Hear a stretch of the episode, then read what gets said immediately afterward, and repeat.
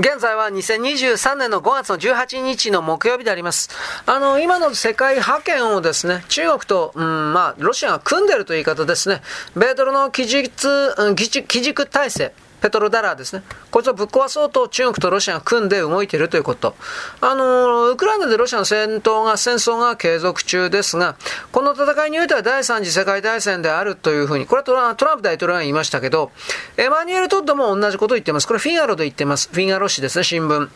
限定的な領土戦争であったウクライナ紛争は今だ、今や西側全体と中国に支援されたロシアとの間のグローバルな経済的対立に発展したこれは世界大戦であると彼は言っています。かつてですね、ソ連の崩壊を予測したのがエマニュエル・トトです。まあ、日本でも知られてますね。中国の脅威よりも日本は人口減が深刻、うん、深刻な問題だと、これは言ってますね。核家族を含めるような、これが日本を滅ぼすかん、ね、原因だというふうに言ってます。で、ウクライナ戦争はどうなるか。エマニュエル・トッドはですね、ロシア経済の抵抗というものは米国の帝国主義の体制を奈落の底へ押し合っているんだと。で、脆弱な米国を救うために急がなければならないという、これはメディアの分析ですよ。メディアはこのように言ってる。ところがトッドは逆の見解を言っている。ロシア経済制裁への抵抗というものが米国の帝国システムを絶壁に向かって推し進めているために、世界の金融システムの米国支援は危険にさらされる一方、ロシアは金融支援を中国に依存していると。まあ、全部組み替えが起きているということですね。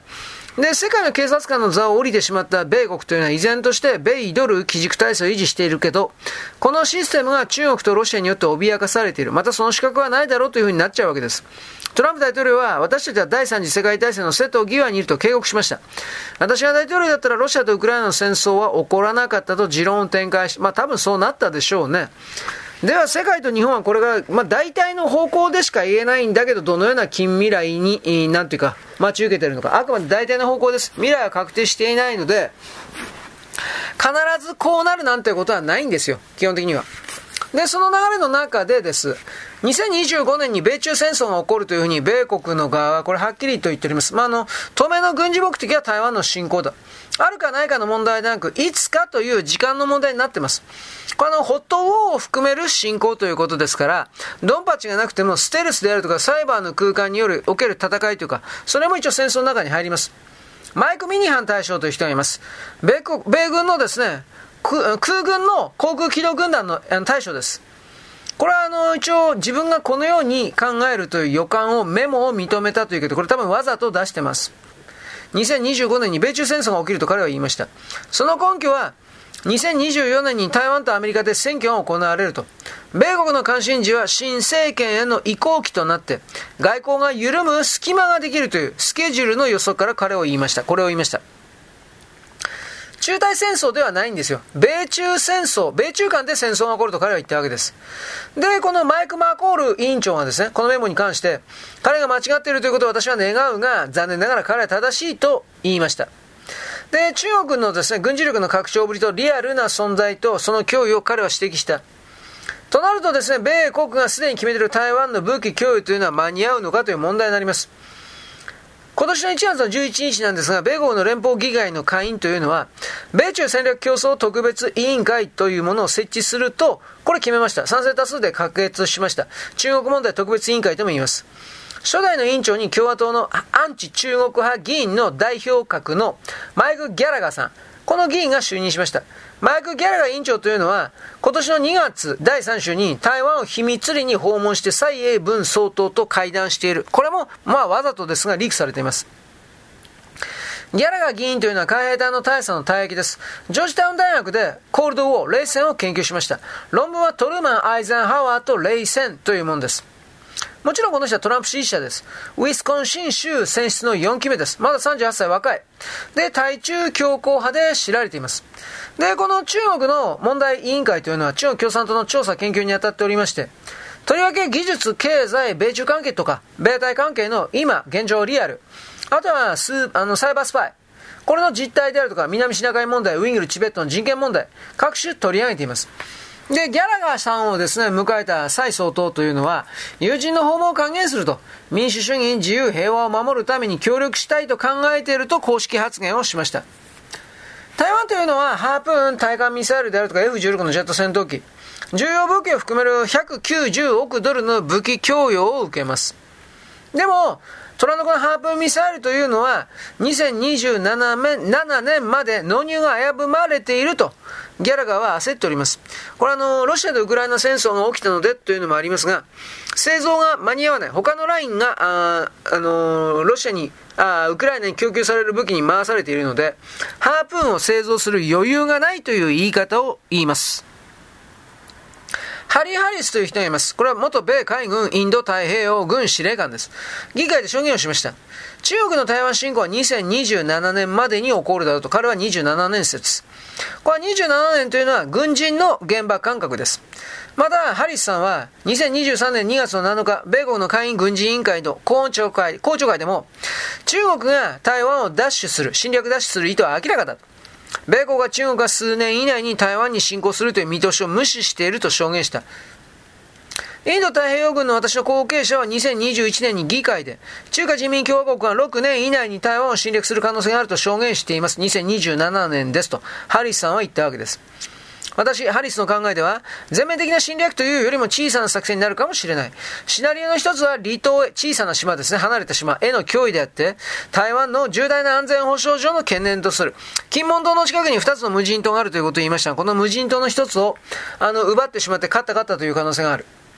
あと、会員の軍事委員会の共和党のメンバーにおいては、大陸間弾道弾ミサイルの発射装置の数で、中国が米国を上回ってしまったとまあ、発言しました。で、習近平国家主席は公式的には最終的には武力を使わずに台湾を吸収するとしてはいるが、2027年というのは中国人民解放軍の100周年である、つまり曖昧戦略の時代ではもうないんだと。もし中国が台湾に侵攻した場合どうなるか。あの、米国の意図を明確にしなければならないと。中国が必要に応じて最終的に台湾を占領するという意図明確にしているという彼は懸念を表明しました。まあ、ここにして中国が侵略するということは格差ないわけです。中国軍というのは、ナンシー・ペロシ下院議長、まあ当時なんですけれども、台湾訪問ですね。これ去年の8月なんですが、この直後に中国は軍事演習をしました。覚えてますね。日本の排他的経済水域 EEZ にも弾道ミサイル5発も撃ち込んでます。尖閣諸島周辺の海域の領海侵犯、日常お茶飯3で市。さらに中国軍というのは2023年、今年の1月8日から軍用機57機、艦艇4隻を投入して大々的な軍事演習を展開しました。ドローンによる偵察はほぼ毎日行われています。これまでに米国から発せられた中国の台湾侵攻シミュレーションの中において最も早い時期を予測したのは誰かといえばマイケル・ギルディ海軍大将です。彼は2023年今年の可能性すらあると。あの、多くの軍事関係者は2025年以降っていうふうに言ってるけど、場合によっては今年あるよっていうふうに言ってます。米国戦略研究センターというものがあります。CSIS です。このシミュレーションにおいては2026年が出ました。なんでならば中国人民解放軍の創立100周年を迎えて、習近平主席が3期目の任期を満了するので、その前年までに派手な成果を見せつける必要があるからという分析です。で、ここで2027年説に加わったというのはフィリップ・デイビッドソンです。これは米国インド太平洋司令官です。この人は21年3月の時点で、侵攻の勢いは2027年まで顕在化するだろうと予測しました。あとは CIA のウィリアム・ジョセフ・バーンズ、バーンズ長官ですね。この人は2月2日にジョージタウン大学の行事に参加しまして、CIA としての評価分析は習近平主席の台湾に対する野心を過信評価は絶対知ってない。2027年までに台湾侵攻を成功させるための準備をなすように海洋軍に指示したことを CIA は掴んでいる。まあ、だいぶトーンダウンしてますね。CIA はもうはっきりあっち側っていうふうな。バーンズ CIA 長官 A 長官というのは秘密にクレムリンを訪問しました。で、イスタンブールでもロシアの情報機関のトップと会合を持っていることが確認されています。で、まあ、試合においては、現時点においては、ウクライナの戦争分析になってて、まあ、あの、向こう半年、つまり今年の9月、10月ぐらいまでは重要だろうという。中国、ロシア関係は完全に無限の関係ではなくて、中国はロシアの武器供与を抑制しているという分析をしました。でも実際はどうかといえば全然違って、中国製ドローン100機がすでにモスクワに供与されたという、これはシュピーゲルがすっぱ抜いてます。2月に、2月4日後です。だから、CIA はどうもおかしい。まあ、中国の側についてるということですね。で、この軍人たちの危機意識の温度差、予測のズレはどこから来るかというと、戦場の現場感覚から、台湾ではなく米国と中国の間の戦争が近いと感知するのは軍隊のトップ。あとは CIA ってのは情報のお遊び場、情報サロンになっちゃった CIA、机上の空論派、これの誤差である可能性がある。で、米国の情報機関並び軍の高官の一連の発言から読み取れることは何かといえば、軍の予算の獲得にもある。ウクライナへの大量の武器供与で在庫を減らした米軍の装備重点に置かれている。だから金を起こせ。こういう部分も確実にあります。世界は騙し合いだということですね。よろしく。ごきげんよう。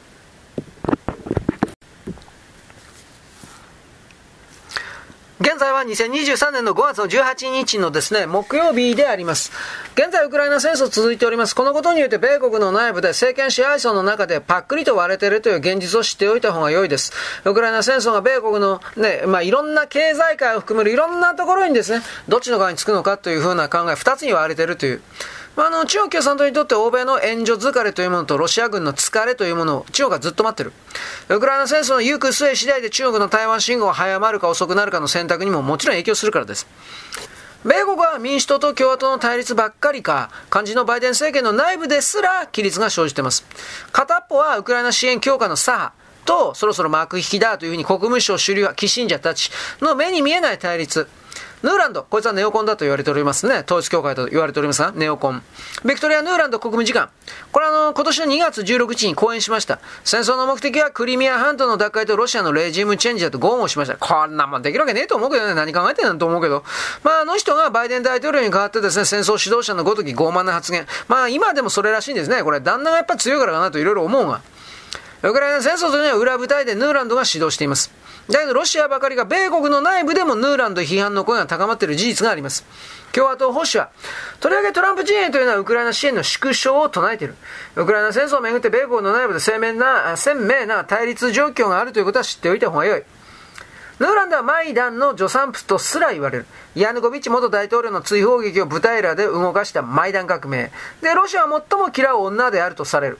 ネオコンの代表格。夫はですね、ロバート・ケーガンです。ネオコン切っての、まあ、理論家ですね。で、ヌーランド時間というのはクリミア半島は少なくとも非武装化されない限り、ウクライナは安全だと感じられない。理想的な終結はモスクワでの革命である。ウクライナ人にとっては持続可能な地図を手に入れる必要がある。米国の立場はウクライナは国境内の全ての領土を追う義務があるというものであり、これはクリミアも意味する。確かヌーランドはあのウクライナ関係でしたね。お父さんかお母さんウクライナ人なんでしょ？これ確かこの人って。戦争の終結をどのように見るのかというふうに尋ねられたウルヌーランド、ヌーランド、何言ったか。ウラディーミル・プーチンが権力握ってる限り本当に終わったと決して信じてはならないと、すごいこと言うね。で、彼女はですね、またあの、西側が提供するより良い未来のためにロシア人が政府を転覆することを望む露骨な発言。こんなことよく言うわ。ところがですね、上司はアントニー・ブリーケンです。国務長官。これはですね、米国がウクライナにクリミアを占領するように積極的に奨励してはいないというふうに答弁します。だから認識の相違がかなり違うということ。つまり、そういうですね、過激なことをウクライナに進めたら必ず戦争が拡大する、エスカレーションする一方で、米国にはそんなものに関わっている余裕がないということをはっきり言ってるわけです。一方ですね、共和党保守陣営というのは、バイデン政権のウクライナ支援に異論を唱える動きが鮮明、活発です。マジョリティーグリーンがいます。会議ですね。これはあの、ジョージア州です。あの、米国がウクライナに出した500億ドルを超える資金の行方を強制監査する法案提出を計画してました。グリーン議員というのは、今年の2月の23日、フォックステレビのですね、タカ・カールトン、このインタ、タカ・カルソンのインタビューでですね、議会というのはアメリカ国民に監査を行うように強いられるだろうと語りました。まさに必要とされるような監査であって、ウクライナへの拠出金の精密な調査によって、私たちのお金はどこに消えたかを調べなければならないというふうに答えてます。まあ、相当疑ってるわけですね。本当にどこに、あのー、バイデンたちはね、この、ゼレンスキーに相当のですね、金払ってるっていうか、まあ、その分なんかキックバックももたらされてるんじゃ、いろいろ疑われてますね。まあ、金に非常に汚いあのファミリーだっつうんですが、本当のところはどうかわからないですけど、まあ、多分そうなんでしょうね。カルソンはもう、あのー、フォックスのテレビ司会者。まあ、この間クビになりましたが。で、このグリーン議員というのは、熱烈なトランプ支持者、中絶反対。で、銃規制反対、反ワクチンの急先鋒、ブラック・ライブズ・マター、BLM をマルクス主義の巣窟と批判しています。これその通りだからね。で、選挙においては75%の得票を得て民主党候補を寄せ付けないという強みを持っている。で、これをバック背景に、バイデン大統領やっている政策というのは国民が望んでいる政策とはかけ離れている。彼らは我々を第三次世界大戦に引きずり込もうとしていると、まあ前から批判しております、これは。で、直近のアメリカの世論調査。共和党員というのは、キエフに対する米国の支援に制限を設けるか、または完全に停止するべきだとして、民主党とは異なる立場を取る議員が非常に多い。グリーン議員というのは民主党の政策に関して、彼らが気にかけているような唯一の国境というのはウクライナであってアメリカ南部の国境ではないと非難している。共和党が政権を掌握すればウクライナに一銭たりとも使わないだろう。アメリカファーストだ。ところがバイデン政権はアメリカの国境は国民のことなどどうでもいいのだ。痛烈に批判しております。でもアメリカの国境は大変な目にあって大変なことになってますから、これは正しいんですよ。で、ここであの、ポール・ゴサール、下院議員というのがいます。これはアリゾナ州の共和党員。これはですね、2月の24日です。国務省の高官というのはロシアと第三次世界大戦に巻き込もうとしている。グリーンと同じようなツイートをしました。ヌーランドとブリンケンはどちらもロシアに対して根深い個人的な憎しみを持っていて、米国を別の世界大戦に巻き込もうとしている。やるなら自分たちにやれっていうことですね。この連中は私たち全員を殺してしまう危険な愚か者だ。ヌーランドはプーチン政権転覆を支持して、ノルドストリームパイプラインの破壊を祝って、ウクライナへの無制限な武器供与を推進したというふうに非難しています。だけど、共和党はですね、現在下院を支配しているにもかかわらず、ゴザールたちは実は少数派なんですね。米国外交の方向性を変える可能性はありません。ゴザールを含めてですね、共和党下院議員のタカー集団というのは11人しかいないんです。実のところを言えば。で、その中で、ジョシュ・ホーリー上院議員というのがいます。これあのー、今年の2月の16日、保守のシンクタンクのヘリテージ財団で講演しました。軍事資源には限界があるんだ。米国は中国を抑止するためにウクライナよりも台湾を優先するべきだが、米国の軍事力は台湾防衛のために適切な場所に配備されていないと率直なことを言いました。ジョシュ・ホーリー議員は、ミズリ州司法長官を得て上院議員に当選した共和党議員です。2018年の中間選挙で当時現職の民主党議員のクレア・マカースキルを破りました。いわゆるトランプ・チルドレンの一人です。43歳。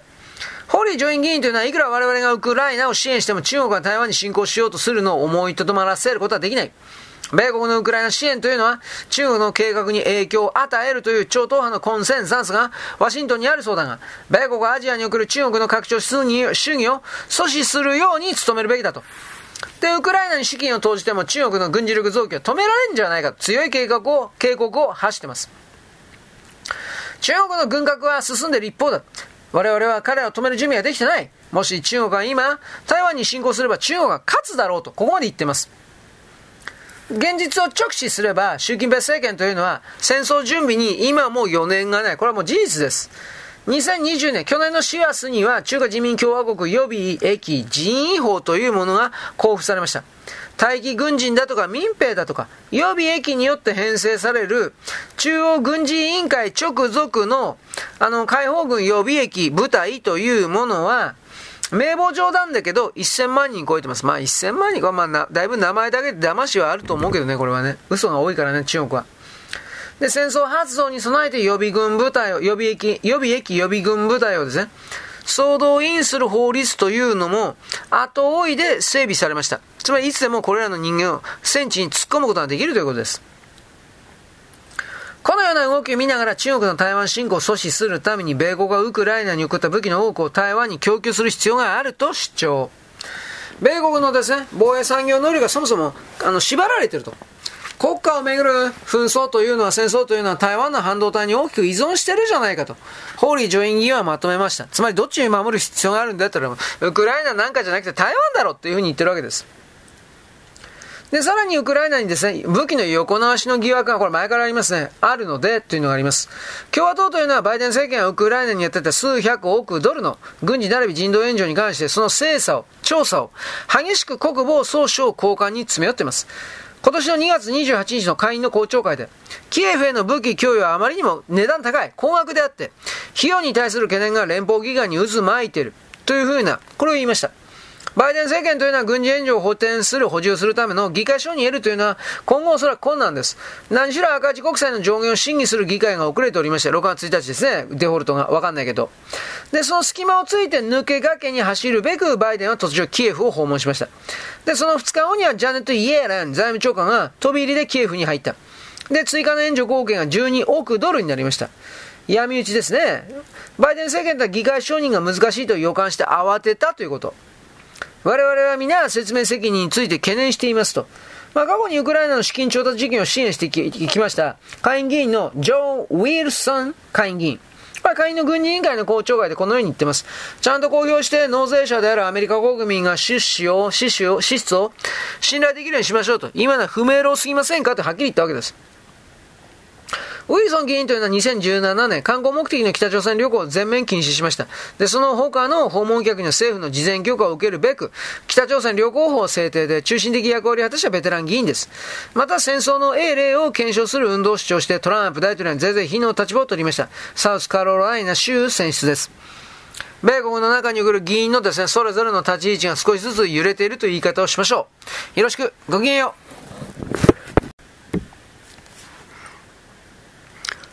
現在は2023年の5月の18日の木曜日であります。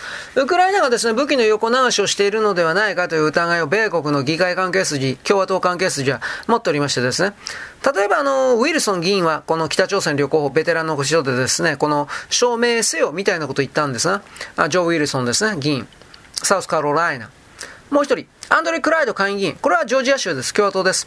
これは供与した武器の紛失及び転用内部告発者、詐欺などの申し立てについて国防総省の高官に質問しています。つまり、ウクライナマフィアがゼレンスキー大統領の上層部と組んでですね、武器の横流しをしているのではないかという追及。また兵器メーカーがペンタゴンの武器選定に際して賄賂を渡してるんじゃないかという疑惑、これも含まれています。クライド議員というのは常に正論を言う少数議員です。議事堂の乱入事件によっても参加者の多くは彫刻展示エリアを秩序立って歩いて写真やビデオ撮影していたと主張しています。だってそういう、まあ、画像映ってっからね、動画ね。で、この事実を指摘しただけで左翼というのはクライドさんを歴史修正主義者という非難しました。だけどどっちがそうなんだって話です。加えてですね、ウクライナ政界というものの腐敗も次々と報道されています。ユリア・ティモシェンコという、まあ、女の人がいます。独特な髪型で知られている女性最初です。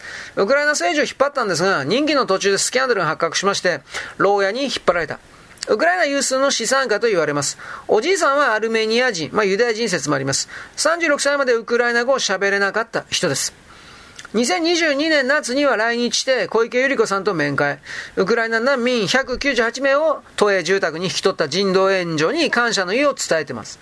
で、このユリア・ティモシェンコ元ウクライナ首相がファミリー、家族と共にドバイの豪華ホテル、ケンピンスキーというところに長期滞在して、戦争の最中に合流していたという写真がインターネット上に山ほど出回りました。ゼレンスキー大統領の与党国民のしもべ所属のですね、ミコラ・ティシチェーンコ議員というのは外遊先のタイの海岸で海水浴してました。この時の写真も確認されたために、与党は直ちにですね、会合を開いて、議員資格の解任を決めました。ロシアの侵攻が始まってからウクライナでは18歳から60歳までの男性というのは海外の出国が認められていないというのがあります。2023年1月23日、ウクライナの政界によっては辞任解任ブームです。今でもこれはあります。大統領府副長官、国防次官、副検事総長、で、地方行政長官の4人が解雇されました。次は趣味がある首相も解任されるという噂が飛び交っています。3月の下旬には3人の閣僚が更迭されました。これはあのね、汚職追放の形を偽装して、ゼレンスキー大統領というあの男がですね、自分の権力を固めてるわけです。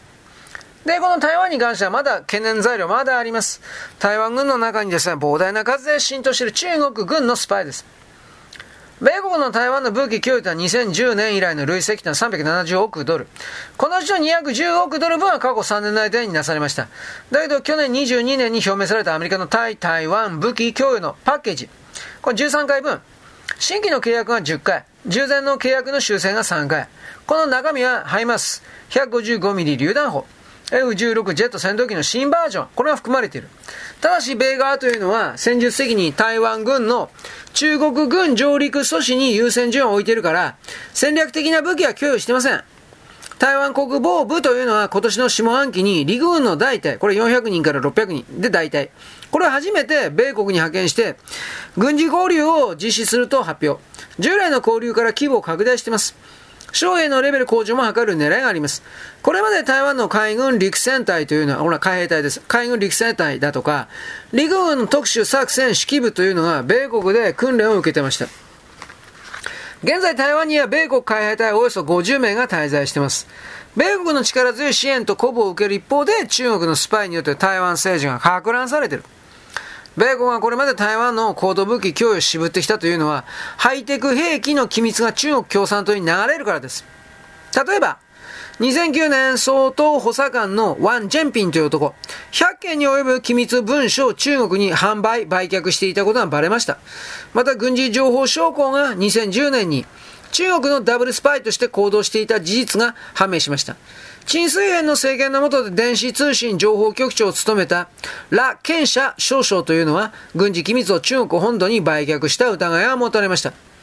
あと台湾国立政治大学の MBA 資格を持っている周高級、周高級。これは中国に情報を提供する目的で外務省の職員を採用しようとして告発されました。州はですね、中国の台湾担当部署から台湾で友人、スパイを作って、スパイ組織を拡充する目的で台湾大学入学を指示されていたわけです。2015年、今日有害、今日有害かな？あ陸軍少将というのは、台湾のですね、レーダー設備とミラージュ戦闘機に関する情報を中国に売却したことが発覚して有罪判決。2017年5月、国家安全局に配属された大役憲兵の王光王光中少佐がスパイ容疑で起訴。バスの副司令官であるですね、謝紀行陸軍少将は大気陸軍大佐の新法王によって、えー、採用されて中国に情報提供。こんなんばっかりですね。2020年10月、中国のハッカーが台湾最大の、台湾最大のリクルート企業データに侵入して、500万人以上の情報をハッキングしてた。まあもちろん手引きがあったんでしょうね、これは。こんなもんは全部氷山の一角に過ぎないわけです。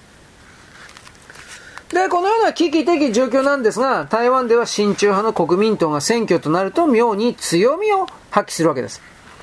去年22年11月26日の6直轄市市長を含める台湾の統一選挙がありました。まあ、米国の中間選挙みたいなもんです。台湾の市長、これあの、東京都知事に匹敵します。閣僚級です。台北の市長。ここに国民党の小番案という人物が当選しました。これ、蒋介石の総孫です。ひ孫っていう言い方ですか？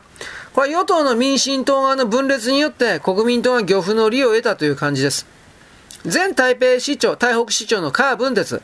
これ民進党の意向を無視して副市長の女性を立てたために票が割れました。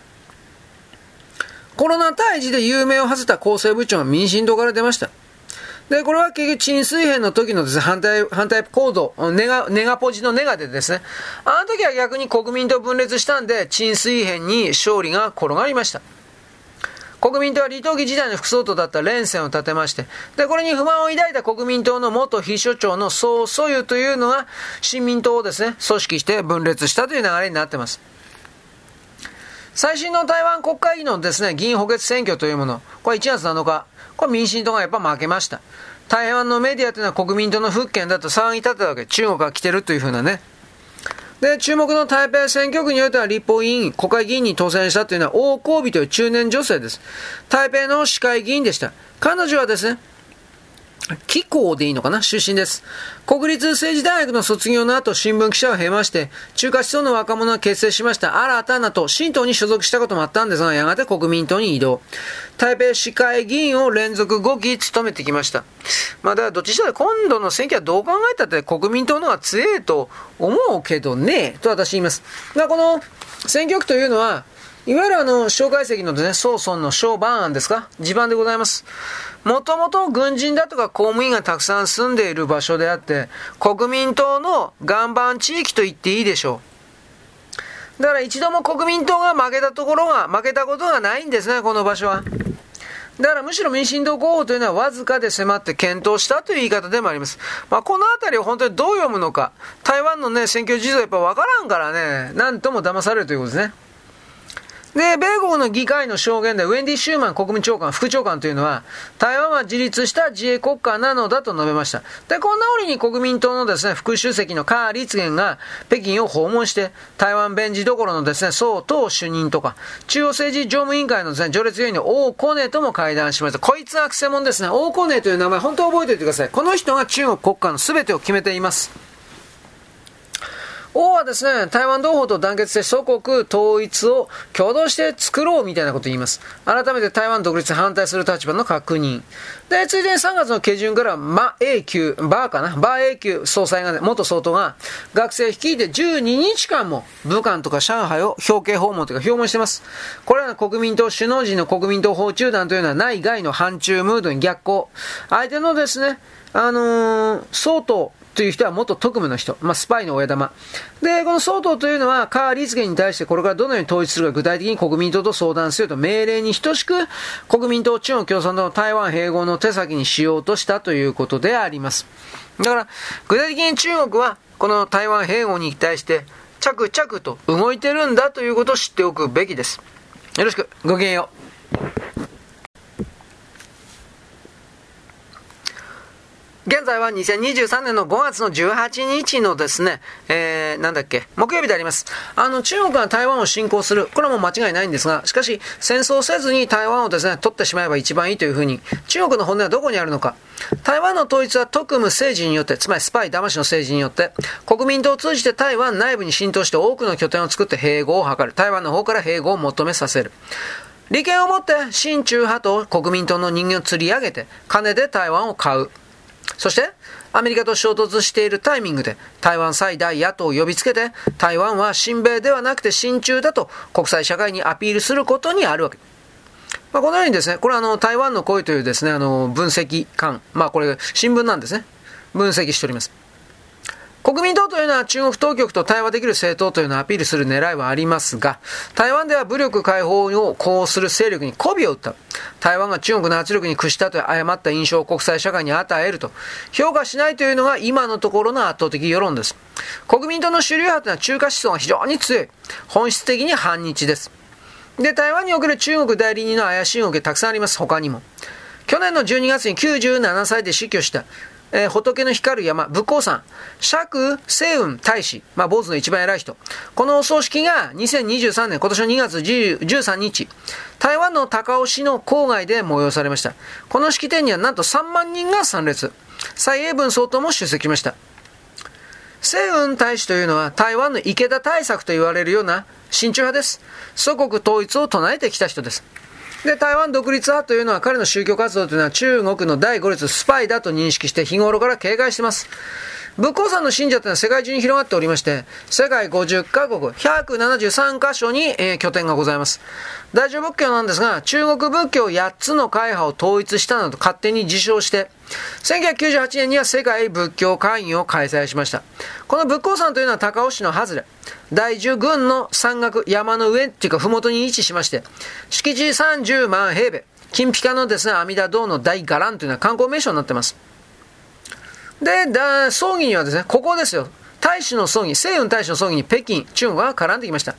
葬儀に参列したいと言って、中国は台湾のですね、弁治どころ、副主任のですね、宋、あ、劉明子、まあ5人とですね、宗教局、前局長のですね、楊昌文、そして統一戦線、えー、まあ統一戦線部、スパイですね、5名が台湾ビザを申請。ところが台湾発給に応じなかった。だからまあこれ彼らの人々は葬儀参列はできなかったわけです。まあ、スパイがやってきて、浸透工作するのも見え見えなんで。で、その状況でさらに台湾政界を揺る、撹乱というか、揺れを動かしている人がいる。まあ、各対面ですね。本ファイ。本ファイ精密工業の最高経営者、各対面。これ台湾政界のですね、撹乱要因です。シャープの買収した人。郭は出張先のアメリカからですね、前立法院議長の王金平に電話しました。